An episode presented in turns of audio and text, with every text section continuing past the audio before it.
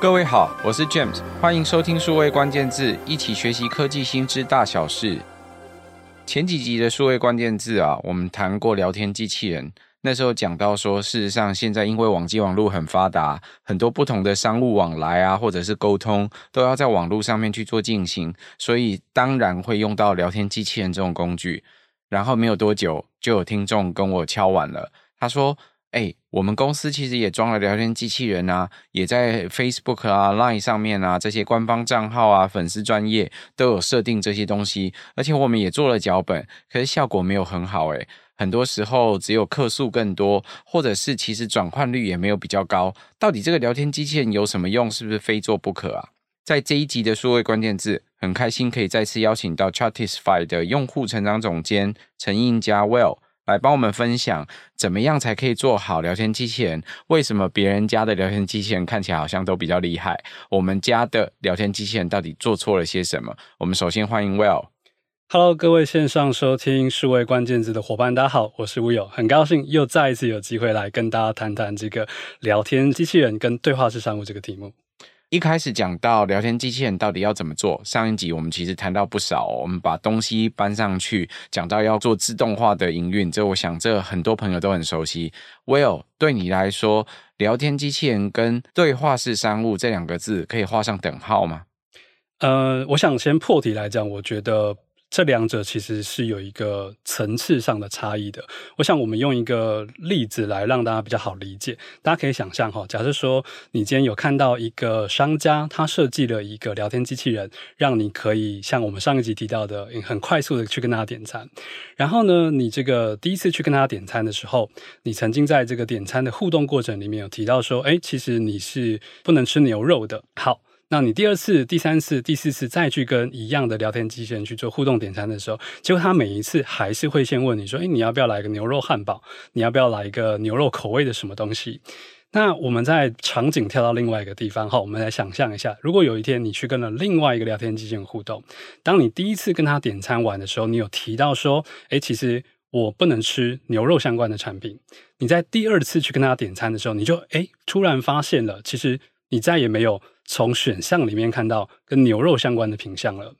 所以其实从这个例子，我们想带出一个点，就是说，聊天机器人是一个我们可以透过预先安排好的脚本，去帮助大家设计好的一个自动规划流程。可是对话式商务呢，它其实是一个更高层次的概念。当我们今天安排好了一个自动对话流程之后，这些互动所搜集过来的资料，如何跟我企业本身的经营有所整合？来去提供一个对消费者更好的服务，这个是对话式商务更核心在讨论的事情。所以我其实会说，对话式商务它其实是一个战略的思考，它思考的层面比较广，如何透过对话这样的一个形式的一个方式，跟消费者建立互动关系，去维系消费者更好的一个关系。这中间。不光是对话而已，它可能会涉及到更多的，比方像说一些资料的整合，在多维的不同的管道去提供不同的服务啊等等的这个思考。那聊天机器人它其实只是去实践对话式商务的其中一种工具或者其中一种战术而已。所以结论来说，我会觉得对话式商务跟聊天机器人它其实是不同层次的一个一个思考。我有刚刚提的这个聊天机器人，讲到两种不一样的场景。第一个聊天机器人像是 NPC 哦，我们在打电动游戏的时候，常会碰到一种固定要练怪打怪的那种机器人，就是它只会做某一个特殊的功能，这个怪出来呢，就是只会负责把你踩死等等不一样的这种怪。它是一个很固定的这种机器人，它不会做其他的事情，所以每次碰到你重复万年不变，它就是只会按照它所设计的工作去做完。这件事，第二种机器人比较聪明一点，他知道你跟他说过什么，下次他就记得这句话，他不会再重复一模一样的问题，他会记得你的偏好，记得你的这些相关的数据。就像 James 如果在某个地方告诉你说他不吃牛，那到了第二个地方再去的时候，你就会知道说，哦，这个是 James，他好像不吃牛吧？你会记得这件事情，所以你提供服务的时候就不太一样。哪一个机器人比较聪明？当然是第二个比较聪明，也比较听得懂人话，对吧？所以对于各位来说，如果要做好这个商务，做好这个商业，有一点很重要的事情就是，我到底可不可以做好这个服务这件事？大家可以想一下哦，第一种机器人如果在不同的场景、不同的服务，它不断的只会按照它所设计重复去使用，跟第二种机器人，它要能够做好。记得你是谁，在不同的场景碰到你，可能都还可以认出是你来。这两种不一样的机器人背后要串起的这些资讯或商务模式不太一样。过去我们靠人做，现在想靠机器做，而且自动化把它做好。这是为什么？刚刚我有提到，对话式商务其实是一种战略思考，聊天机器人只是一个机器人而已。我要怎么样在不同的对话上面去同时同步可以做好这件事？我可能还要扣合很多不同的工具，或者是。是把应用做得更好，所以威尔对你来说，如果要做好对话式商务，要考虑哪些主要的方向或主要要注意的细节？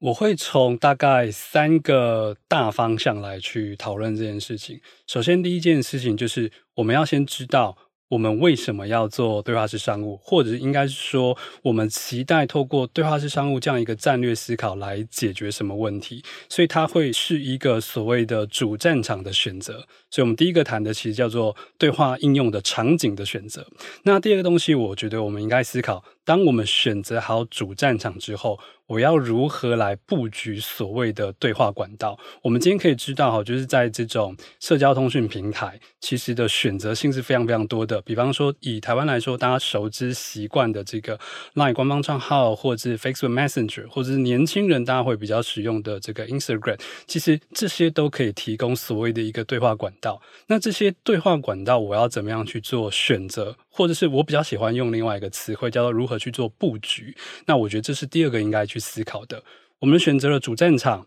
我们知道每个管道不同的特性去做合适的布局之后，下一步就是我们应该从顾客体验旅程的角度来去把所谓的对话式商务，把它去做到一个比较完整的整合。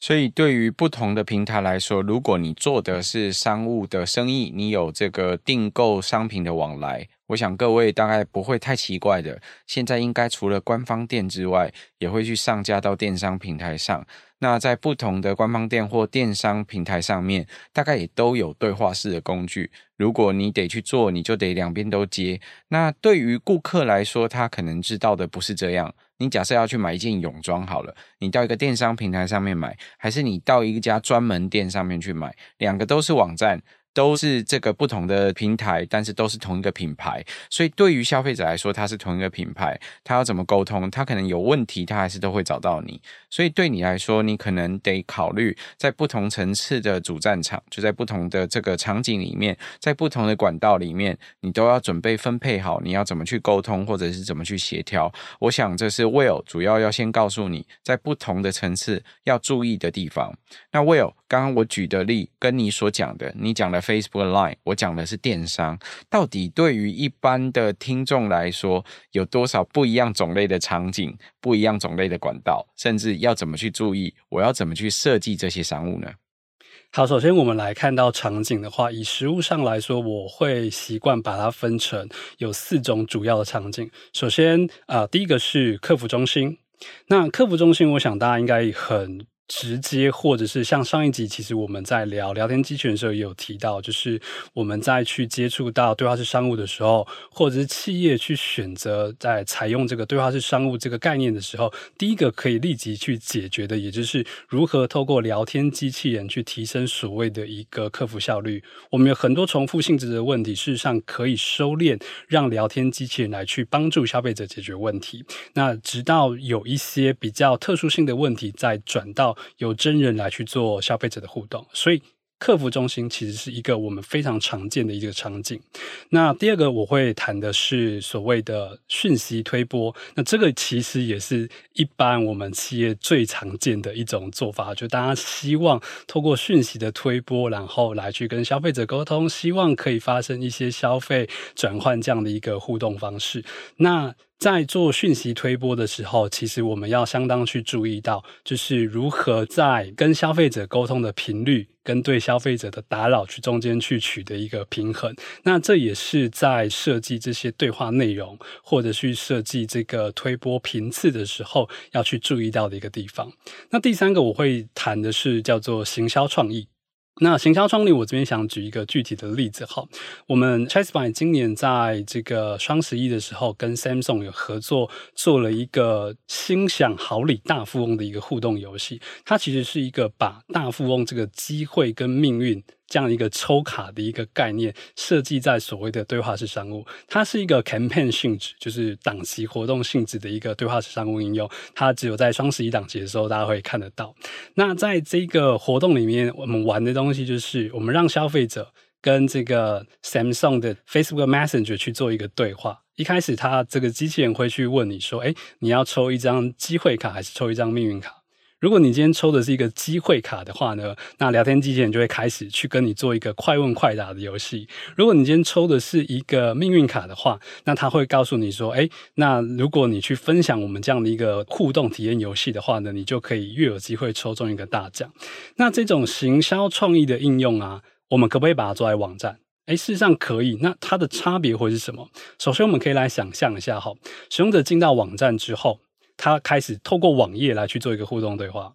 那当他把这个网页关掉之后，哎，其实这个互动可能就结束了。那聪明的你，聪明的大家可能会想到一件事情，哎，那我们可以让使用者在进到网站的时候，先让他做登录就好了啊。其实当然是可以的，但你会发现使用者可能在登录页的时候就直接把这网站给关掉了。那如果我们今天把这样的互动在社交对话平台上面做，它的优势可能会是什么？其实我们就可以看到，它其实就可以做到，我们从社群的曝光带入到对话的互动。只要对话互动在社群上一发生，其实品牌跟消费者的关系就直接建立起来了。未来消费者即便把这个对话去做关掉的动作，其实企业都还是有机会可以去重新触发新的互动。那其次，我们就可以思考，其实从社群引导到对话互动过程中，也不会有像刚网页提到的，可能有一些登录上的需要。那像这样子的一个所谓的行销创意的概念，是我觉得大家在应用对话式商务里面可以去思考的。因为最主要来说，我们可能会设计一些常驻型的对话式商务应用。那另外就是我们如何去设计一些行销创意的对话式商务应用，可以让消费者透过对话这样的形式更能认。识你品牌想要传达的一个事情。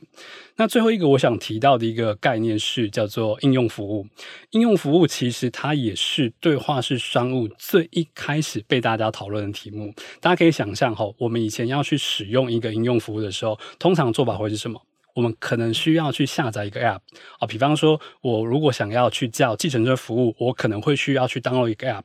可是对话式商务，我们把它放到应用服务的里面去做实践的话呢，其实我们可以看到最具体的案子可能就是 Taxi Go 啊，现在呃已经跟 Line 服务整合，它现在的名字可能叫 Line Taxi。我们需要去叫一台计程车的时候，我事实上不需要去下载一个 App，我直接打开我习惯、我熟悉的社交通讯软体，我直接可以在里面取得这样的应用服务。当然，大家可能会去思考说，诶，像这样子一个比较完整性的一个应用服务，它可能是少数的案例。那对于企业来说，应用服务这个场景，我们还可不可以有其他思考？事实上是可以的哈。比方说，啊、Chasify 有帮助这个信义房屋在这个它的 Facebook 粉砖里面去建立一个买屋租屋小帮手。这个概念是说，我们希望可以去帮助今天进到新房屋想要租屋或者想要做房屋买卖的人，他可以透过很简短的对话，直接帮他去筛选出他需要的资讯。哦，比方说，如果你今天是想要买一个房子的话，可能在跟这个对话小帮手一开始的互动。他就会知道说，你要买房子，那你想在哪个地区买房子？您可能考虑的房型，或者你在买房屋上面，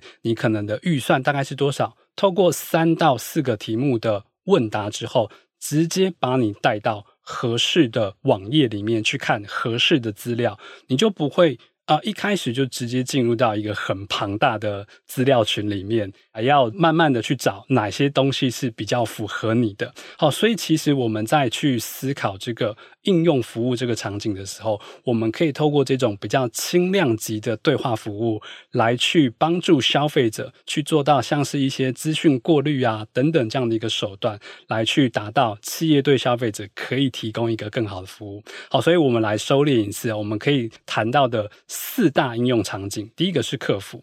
第二个是所谓的讯息推波，第三个是行销创意，第四个是应用服务。那这四个主战场，其实企业都可以在上面去思考所谓的对话式商务的一个布局。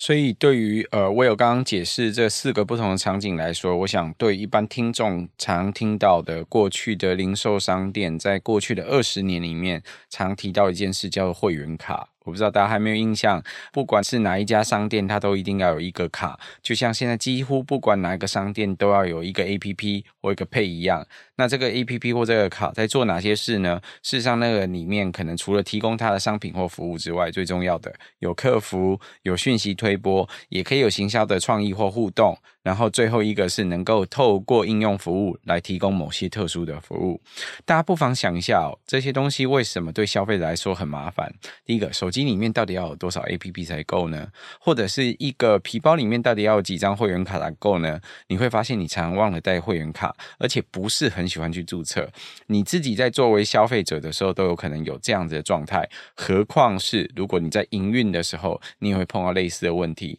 所以消费者动不动就告诉你说啊，我今天没有带卡。那你要怎么办？你要有一个很有效的会员系统。后来发现报手机号码或报身份证字号可能都是不错的方法。但是我不知道大家有没有跟我一样哦，在那个消费场景里面，如果要报身份证字号，我会很害羞。所以我想这个都是过去跟现在不太一样的过程。那既然不一样，你把你的这个服务或者是你的商业搬到网络上去，对话式商务或社交平台就是你几乎必用的工具。所以反过来，Will 就帮你整理啦。你发现没有？这些社交平台、这些对话工具，最重要做的功能就四项。第一个，你做好客服嘛，因为它是一沟通管道啊，所以也一样的。原来在电话里面可以做沟通，或面对面可以做沟通，我可不可以在线上做好？这是第一样。第二件事情是我可以做讯息推播，所以我可以像广播器一样告诉他说：“嘿嘿嘿，我最近有一个折扣季啊，最近是双十一啊，双十二啊，最近碰到什么样不一样的节日，或今天立冬，你应该要吃点这个麻油鸡吧。”等等不一样的这个话题，这是推播。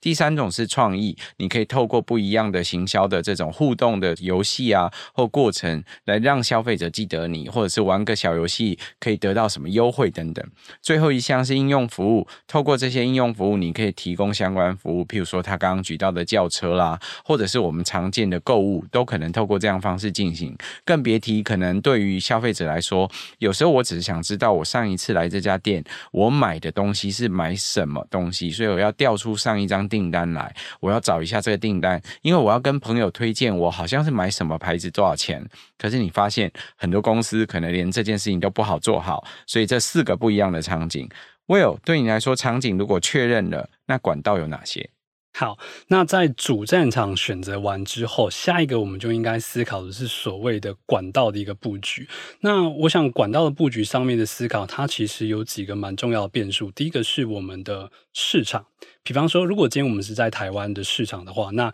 可想而知，Line、Facebook、Instagram 这个是大家所熟知的。那如果今天我们可能是在海外的市场，比方说我们今天是在东南亚或者欧美国家，那大家可能不能省略的就是 WhatsApp 了。OK，所以基本上不同的市场就会影响到所谓不同管道的一个布局。那除了市场之外，还有另外一个呃，大家应该去思考的，其实是所谓的这个受众的一个属性。比方说，如果我们今天经营的是一个相对比较 niche，就是比较一个集中、比较。特别的一个固定族群，比方说这个这阵子大家很红的这个区块链 NFT 炒币这种的社群的话，你可能在讨论的受众里面，他可能就不一定是在 Facebook。它可能不一定是在 Line 上面，它可能会在 Discord 上面，它可能会在 Telegram 上面去做讨论，所以受众的属性也是一个大家应该讨论的，大家应该去思考的一个部分。好，那我们回到大家比较熟悉、比较常见的，在呃台湾，大家可能会去做管道的布局，就包含刚刚其实前面提到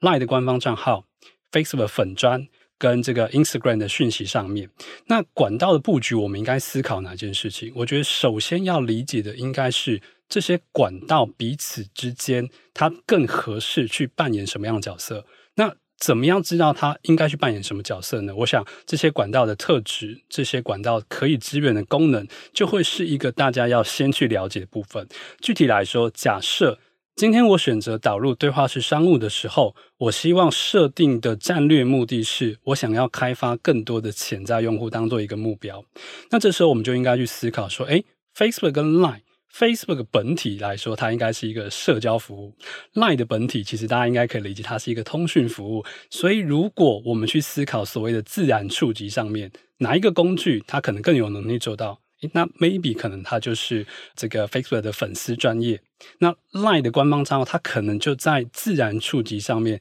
相对没有办法做到啊。当然，我想很多的观众朋友可能会想到说，诶，其实现在的这个 粉钻自然触及率。衰退，这当然这就是一个需要考虑的一环。不过以相对层面来说，官方账号在自然触及率，它可能相对机会就会比较低。好，那我们换一个思考，比方说，如果今天我的目的，它是需要去思考的是，我们需要做到更好的顾客关系经营的话，那顾客关系经营，大家就应该很直觉会想到，诶，那我做的这个管道，它应该是要我沟通的对象，我沟通的消费者比较熟悉、比较常用的。那以在台湾来说，Line 的活跃度可能就会相比 Facebook Messenger 更具有优势。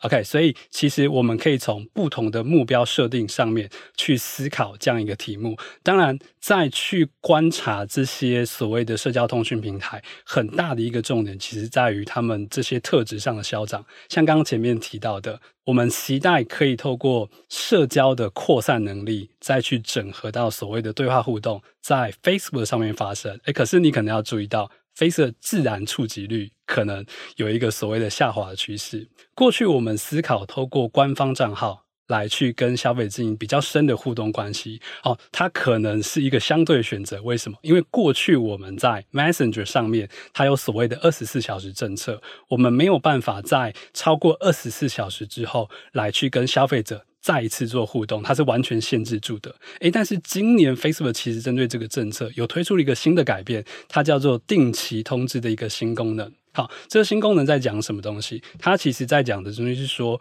如果企业先去取得了消费者的一个同意的话，那在未来的一段时间之内。其实企业每天都还有一则的免费讯息可以来去跟消费者做沟通哦，所以这边大家就可以注意到一件事，就是这些社群软体的特质跟功能，它其实会随着时间一直发生变化。那我们就要去掌握好这些变化，来去因应我们在社交管道上面一个布局选择。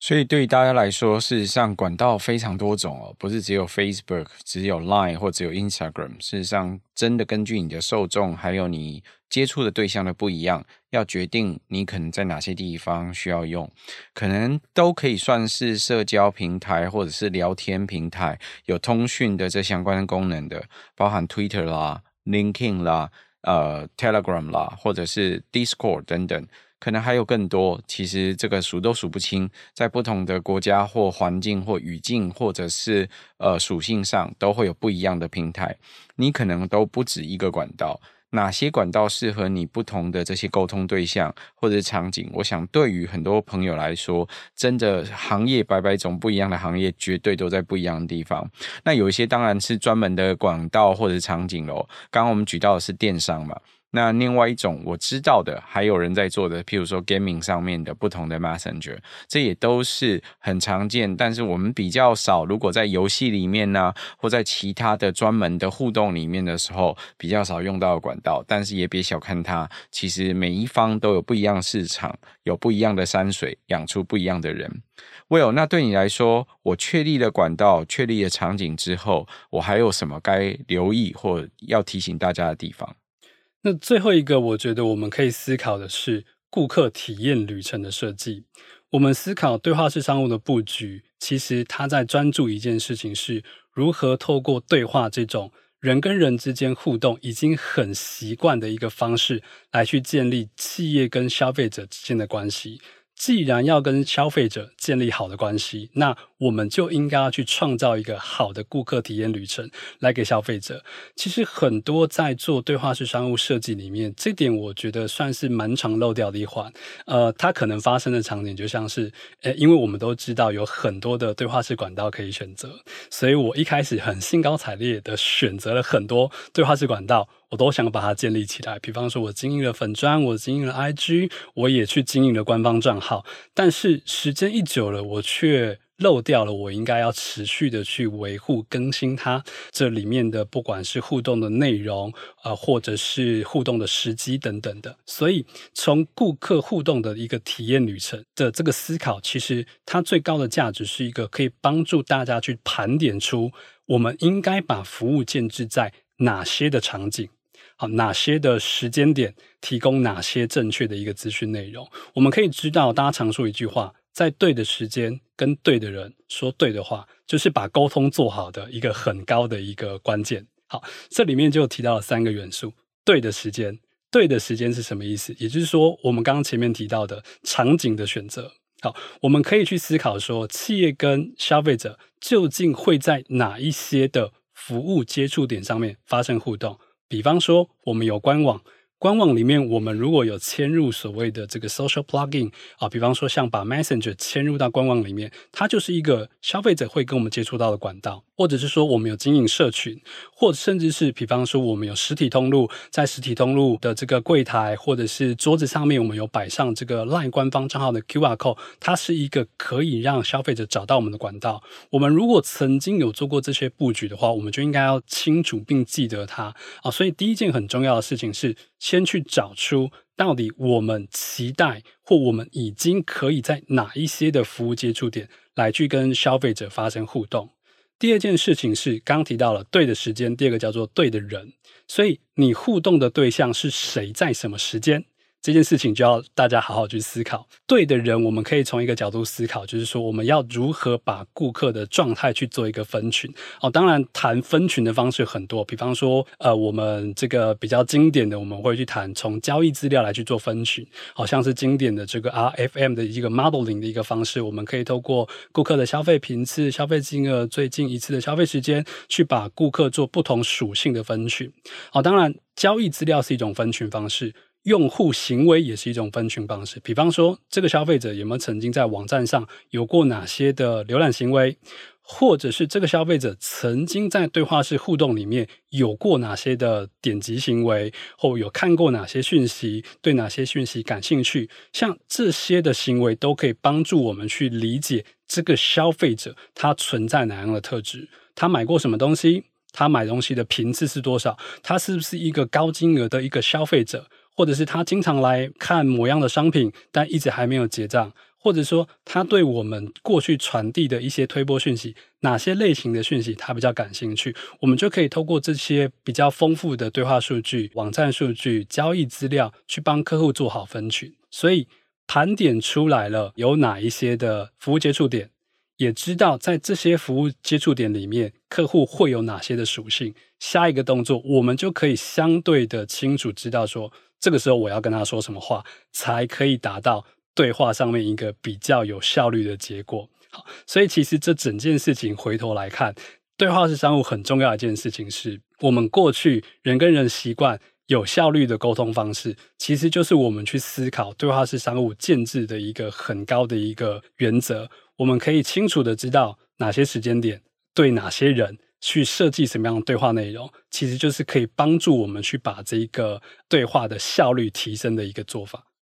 所以对大家来说，其实不妨想象，在对的时间和对的顾客说对的话。刚刚 Will 的这个提醒对大家来说很平常。你在现实生活中，你用人跟人面对面讲话，都要看人家脸色，在对的时间，那个台语说“跨栏把戏”。公丢为就是说好的话，所以你知道你在那个设计的那个过程，你需要想想，呃，他现在可能会需要什么，他是不是想要哪些东西，还有他是不是我现在正要对话对的那一群人，然后我才开始跟他对话。如果不是，我根本不应该在这个时间开口，我不应该在这个时间说话。聊天机器人，你既然都已经用机器自动化去做这件事，你更应该做好它，不然你就是很粗鲁的，或者是很粗暴的直。直接面对一大群人，你就很难针对不一样的人的需求去做设计，当然就没有方方面面顾及大家体贴的这种对话的这种流程，对于大家来说，体验当然不会好，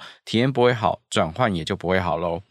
Will，那对大家来说，会不会有很多人在设计对话式商务的时候，常会有一些误区没搞清楚的事，跟刚刚这个没设计好、贴标贴错，直接对于所有的人讲不对的话一样会发生的错误？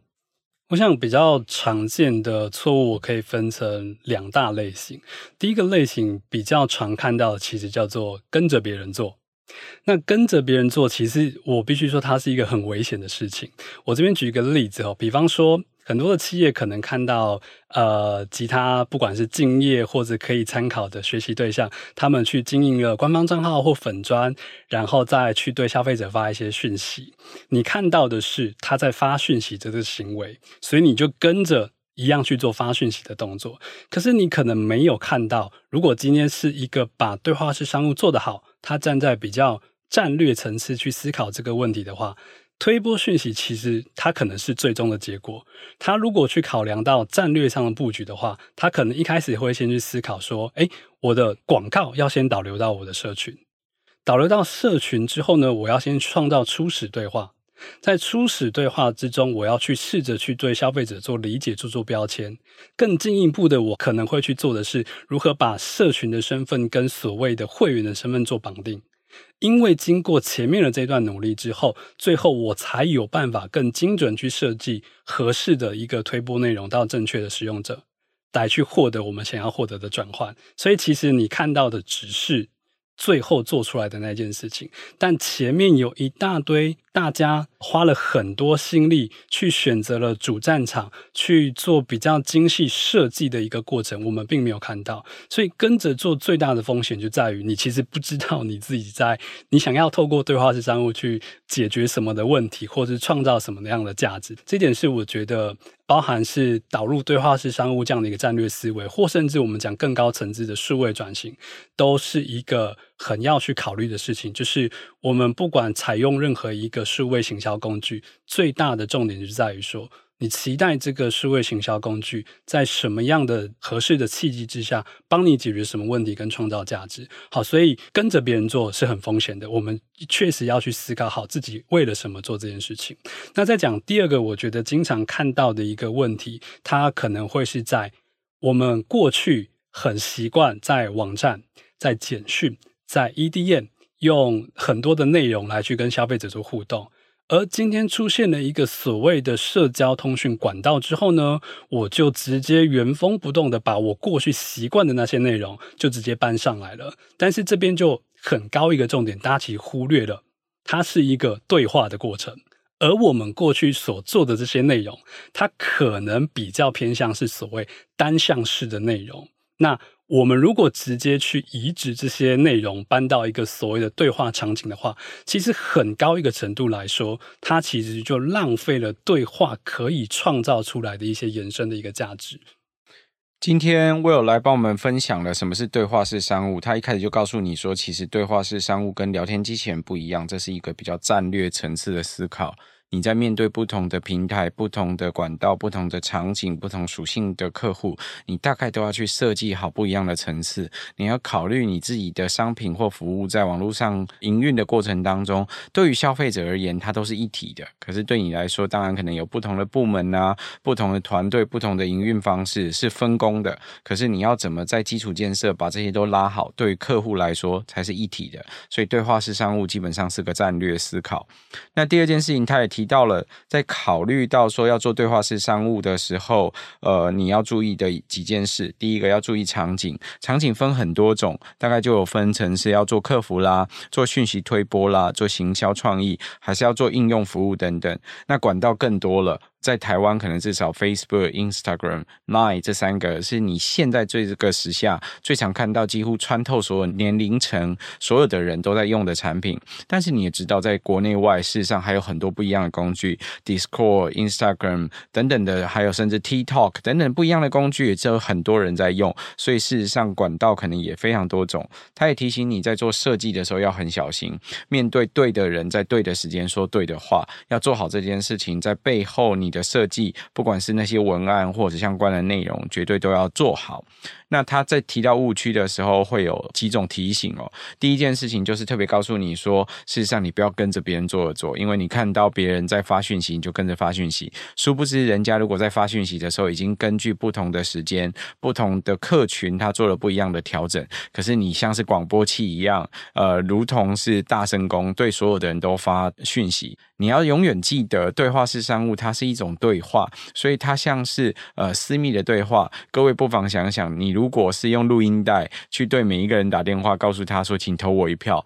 你会觉得这样子的这个候选人比较有系统，或者是比较有呃能力、比较体贴的在接触你吗？你可能也会怀疑这件事。所以我想，对于不同的人在处理对话式商务上面，应该有一个战略布局跟思考，提供给大家参考。